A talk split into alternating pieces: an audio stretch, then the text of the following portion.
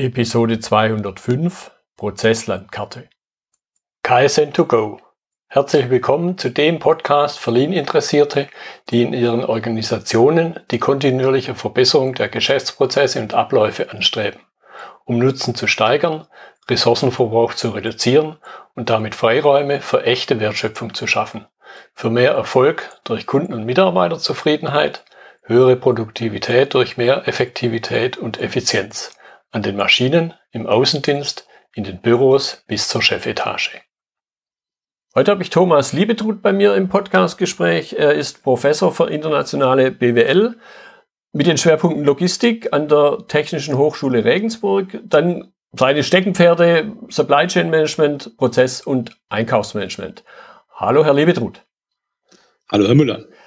Klasse, dass es heute klappt. Ich habe jetzt schon ein paar Stichworte zu Ihrem Hochschulthema gesagt, aber stellen Sie sich gerne nochmal in zwei, drei Sätzen ein bisschen intensiver den Zuhörern zu vor. Mhm. Genau, also Thomas Liebetrud ist mein Name und ich bin äh, seit 2009 Professor an der äh, Hochschule Regensburg und äh, davor habe ich ähm, Unternehmensberatung gemacht äh, mit den äh, Schwerpunkten eben Logistik, äh, Prozessmanagement in verschiedensten Branchen und ja, deswegen bin ich mit Prozessen, glaube ich, kenne ich mich ganz ein bisschen aus. Ja, und, und, so bin ich letzten Endes auch auf Sie gestoßen. Ich habe da einen recht interessanten Artikel über Prozesslandkarten, das ist ja heute unser Thema, gelesen. Und jetzt ist vielleicht nicht jeder so hundertprozentig vertraut damit, was ist überhaupt eine Prozesslandschaft. Deshalb wäre das so zum Einstieg mal die erste Frage. Mhm. Mhm. Genau, also eine Prozesslandkarte, das ist äh, im Prinzip eigentlich so eine grafische Überblick über den äh, über die Prozesse in einer Organisation ähm, und da wird insbesondere halt auch gezeigt, äh, wie die verschiedenen Prozesse, Kernprozesse, Unterstützungsprozesse, Managementprozesse ähm, untereinander zusammenhängen und ähm, auch mit den mit dem Kunden schlussendlich. Und das ist dann ähm, ja, auch der Startpunkt für eine, für eine strukturierte Prozessarbeit. Mhm. Also deswegen ist es eigentlich äh, ganz wichtig, so eine Prozesslandkarte zu ja, haben. Ja, so, so einen ersten Überblick. Da haben Sie jetzt schon ein bisschen was gesagt über, über Zweck und Nutzen. Das möchte ich nur ein bisschen vertiefen. Weil mhm. Darstellungen, grafische Darstellungen gibt es viele. Was, was für einen tieferen Sinn auch hat eine Prozesslandkarte? Mhm. Also es ist ja oft so, dass Unternehmen ähm, sagen wir, sehr stark funktional organisiert sind, also sprich nach den Funktionen Beschaffung, äh, Produktion ähm, äh, und äh, Vertrieb. Und wenn man jetzt äh, sagt, man möchte sich ein bisschen mehr äh, kundenorientiert und prozessorientiert ausrichten, ähm, dann ist ja erstmal die Frage, welche Prozesse haben wir denn überhaupt? Und äh, genau da setzt dann so eine Prozesslandkarte an, äh, indem sie halt eben diesen Überblick äh, gibt, Mhm. Und ähm, ist dann halt eben auch, wenn man sich eben, wie gesagt, prozessorientiert aufstellen will, äh, die Grundlage ähm, für, den, äh, für die Ableitung von einer Aufbauorganisation aufbauen auf den Prozessen. Mhm. Also man kann dann, glaube ich, das kommt da deutlich raus, man kann im Prinzip sagen, es fängt damit an. Das heißt, ich beginne mit der Prozesslandkarte am Start. Das ist das genau. Das wäre das wäre optimalerweise wäre das so. Ähm, realistischerweise Unternehmen ist es ähm, halt nicht so, ähm, sondern da kommt dann so ein äh, kommt, kommt dieses Thema Prozess ähm, aus dem aus dem Qualitätsmanagement. Mhm. Dann gibt es auch eine IT-Abteilung, äh, die sehr stark an Prozessen ähm, arbeitet, aber es gibt eben nicht diesen prozessualen Überblick über die alle Prozesse und die Zusammenhänge ähm, in einer Organisation. Mhm. Also meine Erfahrung ist da auch, da wird dann schnell mal als erstes Visio ausgepackt und dann fängt man an halt halt äh, Swimlanes und solche Dinge, Ablaufdiagramme zu machen, aber so der große Überblick äh, fehlt dann manchmal. Ja, genau. Ja. Genau. Gut, das ist dann, glaube ich, auch eine, eine weitere gute Frage, eben mal zu überlegen, wie sieht denn die grundsätzliche Vorgehensweise aus?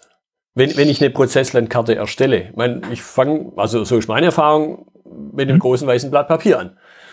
Genau, genau richtig. Also das ist so, so die, ähm, also eigentlich äh, die, die Idee, dass man wirklich ähm, von, von null anfängt und äh, bevor man dann tatsächlich anfängt mit, äh, mit dem Erstellen von so einer Prozesslandkarte, ähm, muss man sich erstmal ein paar Fragen stellen.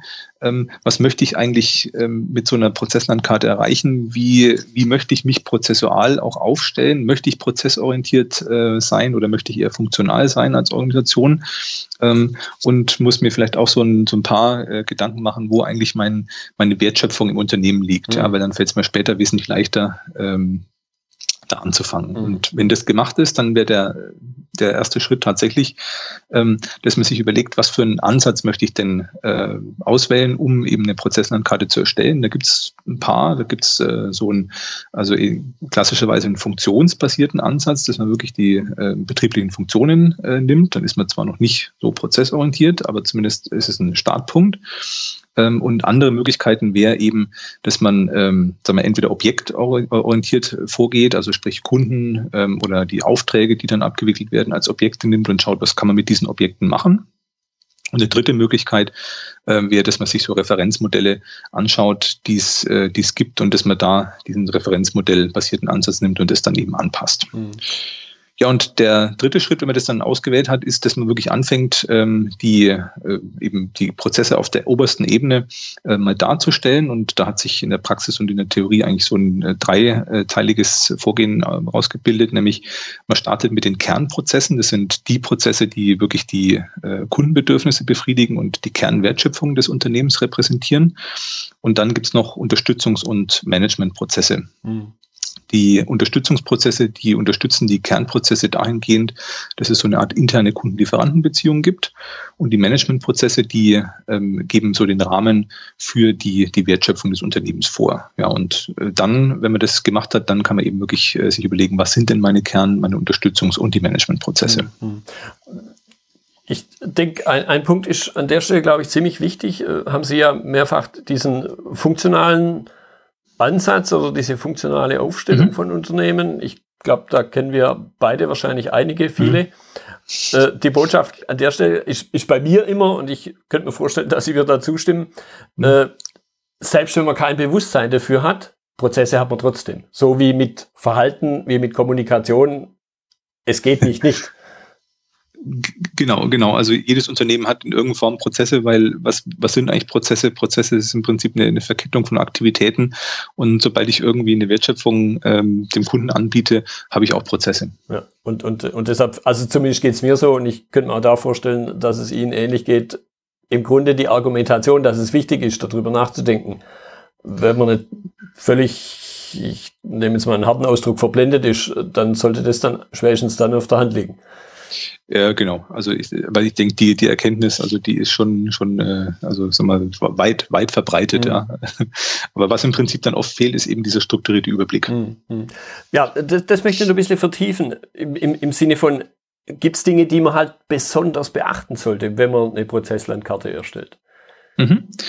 Genau, also ich habe ja vorhin gesagt, es gibt diese Dreiteilung Kernunterstützung und Managementprozesse und ähm, aus meiner Erfahrung auch, äh, was ich mit Unternehmens äh, also Workshops gemacht habe und ähm, da im Rahmen von meinen Seminaren äh, auch immer da, da das feststelle, ist, dass es dann ähm, sagen wir, sehr schwer fällt, so ein, so ein End-to-End-Charakter zu ähm, herzustellen. Ja? Mhm. Und das ist eben ganz wichtig, dass man wirklich so diese Kernprozesse äh, so definiert, dass es wirklich äh, vom Kunden bis zum Kunden, ja, also klassischerweise, wenn man zum Beispiel nimmt, äh, gibt es den Auftragsab Abwicklungsprozess, der startet mit dem Kundenauftrag und der wird dann äh, final abgewickelt. Ist mhm. noch relativ einfach.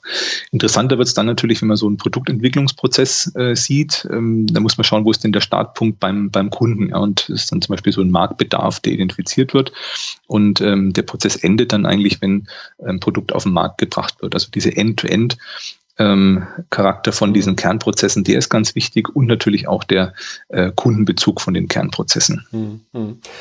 Gut, dann, dann hat man den ersten, meiner Ansicht nach, wichtigen Schritt getan.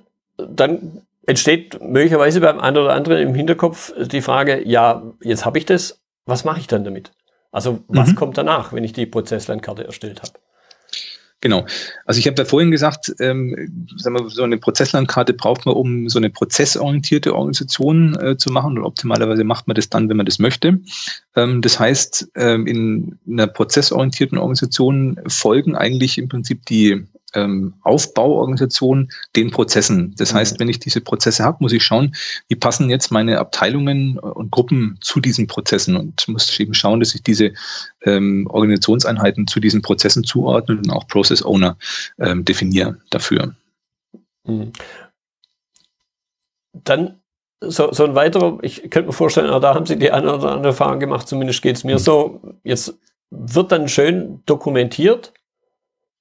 Mhm mit Werkzeugen, mit anderen Dingen und dann macht jemand einen Schrank auf, steckt es da rein und also manchmal auch nur virtuell, sprich irgendeine mhm. Ablage in einem Managementsystem und dann bleibt es da. Das ist das, wo mhm. wir wahrscheinlich beide den Begriff Schrankware kennen. Ja, ja, da gibt's auch immer die, die Anekdote, ähm, also damals, als noch nicht so digital war äh, und ich Praktikum gemacht habe bei, ähm, bei einer Firma, dann ähm, hieß dann irgendwie, bringen wir die Prozesse rein und dann kam jemand mit so einem, mit so einem Schubwagen und hat dann irgendwie so mehrere Aktenordner da, da reingeholt, die wahrscheinlich nie einer angeschaut hat, ja. Ähm, das ist, das ist bei, bei dokumentierten Prozessen halt immer ein bisschen die Gefahr. Ne? Also ähm, ich habe natürlich auch das Gegenteil erlebt, ja, ähm, dass man wirklich diese Prozesslandkarte als lebendes Objekt ähm, mhm. genommen hat und, und sich das tatsächlich irgendwo in, also relativ an prominenter Stelle in ein Büro gehängt hat. Ja, also gerade in ähm, Organisations-IT-Abteilungen ist das oft der Fall, weil das eben wirklich dann auch der, der Startpunkt ist für äh, eine Prozessoptimierung, für eine Ausrichtung, äh, für eine Neuausrichtung von äh, Prozessen an Kundenbedürfnissen. Ähm, also da gibt es im Prinzip Prinzip eigentlich beides. Vielleicht ein Negativbeispiel.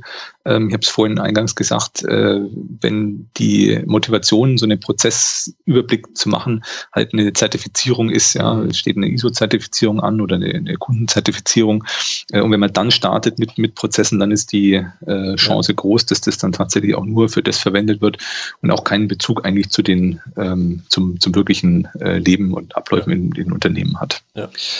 Ja, an, an, der Stelle, wo, wo, Sie gesagt haben, im Büro aufhängen, äh, ist mir auch wieder eine Anekdote eingefallen. Ich hatte vor Jahren mal einen Kunden, der hat sich das wirklich in den Flur vor, ja. äh, im Prinzip in seinen zentralen Flur, es war ein relativ kleines Unternehmen, aber hat dann ganz stolz mhm. immer Besucher da sich mit denen da vorgestellt und gesagt, so funktioniert mein Laden.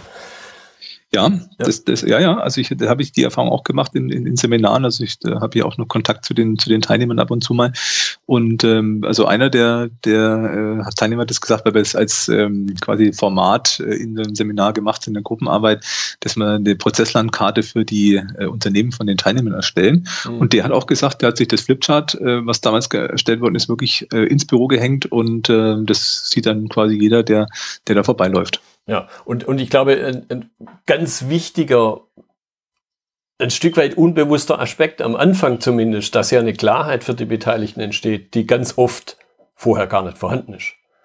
Ja, ja, ja, genau. Das ist, das ist ja mir auch immer ganz interessant, äh, wenn, wenn man sich so dies, diesen, also ähm, auch mal ein bisschen so psychologische Ansätze anschaut. Das hat ja dann ähm, jeder im Unternehmen irgendwo seine eigene Realität, ja. Mhm. Und das gilt natürlich auch für Prozesse. Und ähm, wenn man so eine Prozesslandkarte im Team erstellt mit verschiedenen Blickweisen aus verschiedenen Erteilungen, dann ist da auf der Weg des Ziel und da kommt man allein durch diese Erstellung und diese Diskussion, die dann dabei entstehen, ja, ähm, auf, auf ganz neue Impulse äh, die so eine Organisation auch weiterbringen. Ja? Und man hinterfragt auch mal Dinge, äh, die eigentlich vorher für jeden aus seiner Perspektive eigentlich immer klar waren. Ja.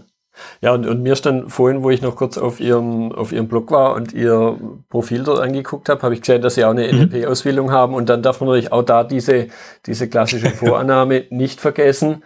Die Landschaft ist nicht, also die Landkarte ist nicht das Gebiet. Also es ist halt immer nur eine Abbildung. Genau, genau, genau. Ja, gut.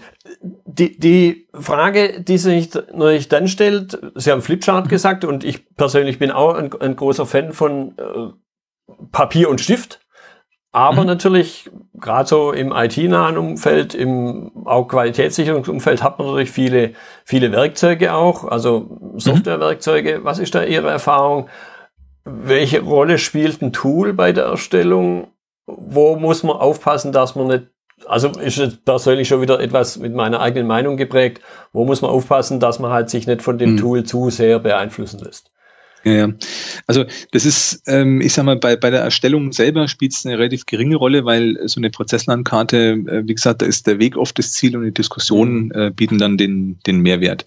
Ähm, erfahrungsgemäß ist äh, im Unternehmen dann aber oft so, ähm, dass man entweder schon existierende Tools hat, ja, hat irgendeiner ja. gesagt, ich brauche das für eine Prozessdokumentation, dann gibt es dieses Tool, mit dem muss man dann arbeiten. Ähm, oder man hat irgendwie Excel oder mhm. ich sag mal, man kann ja im Prinzip auch Prozesse mit, mit Visio oder mit, mit äh, PowerPoint äh, machen.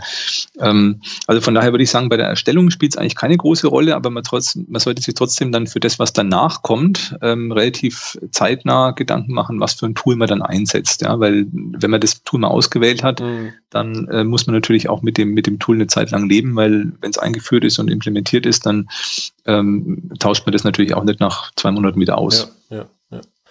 ja und, und, und dann kommt auch, glaube ich, irgendwann der Aspekt, wenn man was, ich nenne es jetzt mal, was Größeres draus macht, also so die, dieser Aspekt mhm. Managementsysteme, integrierte Managementsysteme, da dann mhm. noch die Frage, was ist Ihre Erfahrung, wie lässt sich sowas in Managementsysteme integrieren? Prozesslandkarten.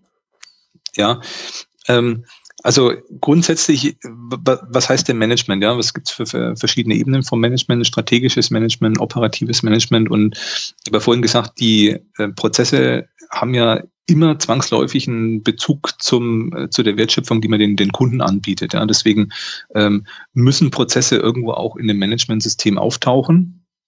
Und von daher ähm, bin ich der festen Überzeugung, dass so eine Prozesslandkarte ähm, doch mal ein Startpunkt für eine strukturierte ähm, Arbeit an Prozessen ist, aber eben auch an der Wertschöpfung, die ich den Kunden anbiete. Ja? Mhm. Von, von daher müssen die äh, Prozesse und damit auch eine Prozesslandkarte einen relativ prominenten ähm, ja, Teil oder prominentes Teil eines Managementsystems sein. Mhm. Nicht das einzige, ähm, aber es ist dann äh, eben wichtig, um die Ausführung der Wertschöpfung sicherzustellen. Ja. Ja, und, und ein Aspekt, der mir jetzt gerade noch spontan so durch den Kopf geht, in, in ganz vielen Fällen ist dann doch eben eine starke Konzentration auf die Kernwertschöpfung, Schrägstrich mhm. Produktion.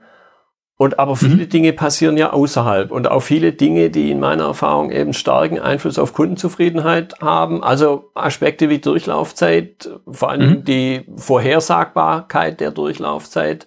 Und da mhm. glaube ich, bilden Prozesslandkarten eben auch nochmal so einen, so einen Anstoß über die Produktion rauszugucken. Mhm.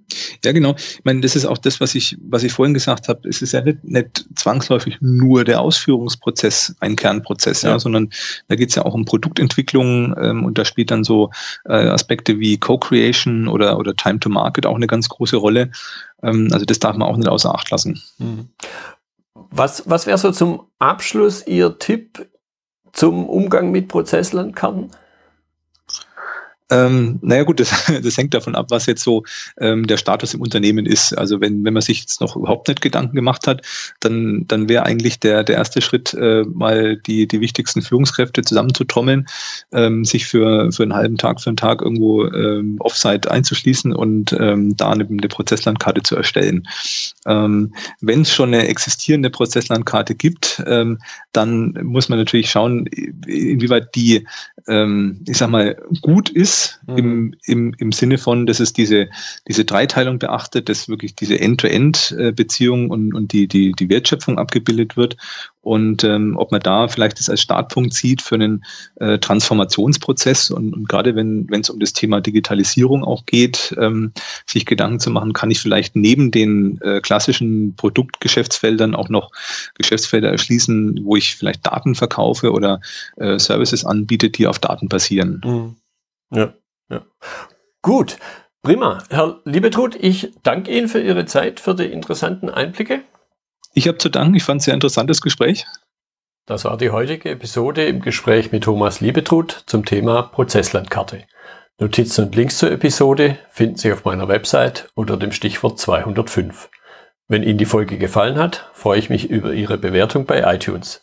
Sie geben damit auch anderen Lean-Interessierten die Chance, den Podcast zu entdecken. Ich bin Götz Müller und das war KSN2Go. Vielen Dank fürs Zuhören und Ihr Interesse. Ich wünsche Ihnen eine gute Zeit bis zur nächsten Episode. Und denken Sie immer daran, bei allem, was Sie tun oder lassen, das Leben ist viel zu kurz, um es mit Verschwendung zu verbringen.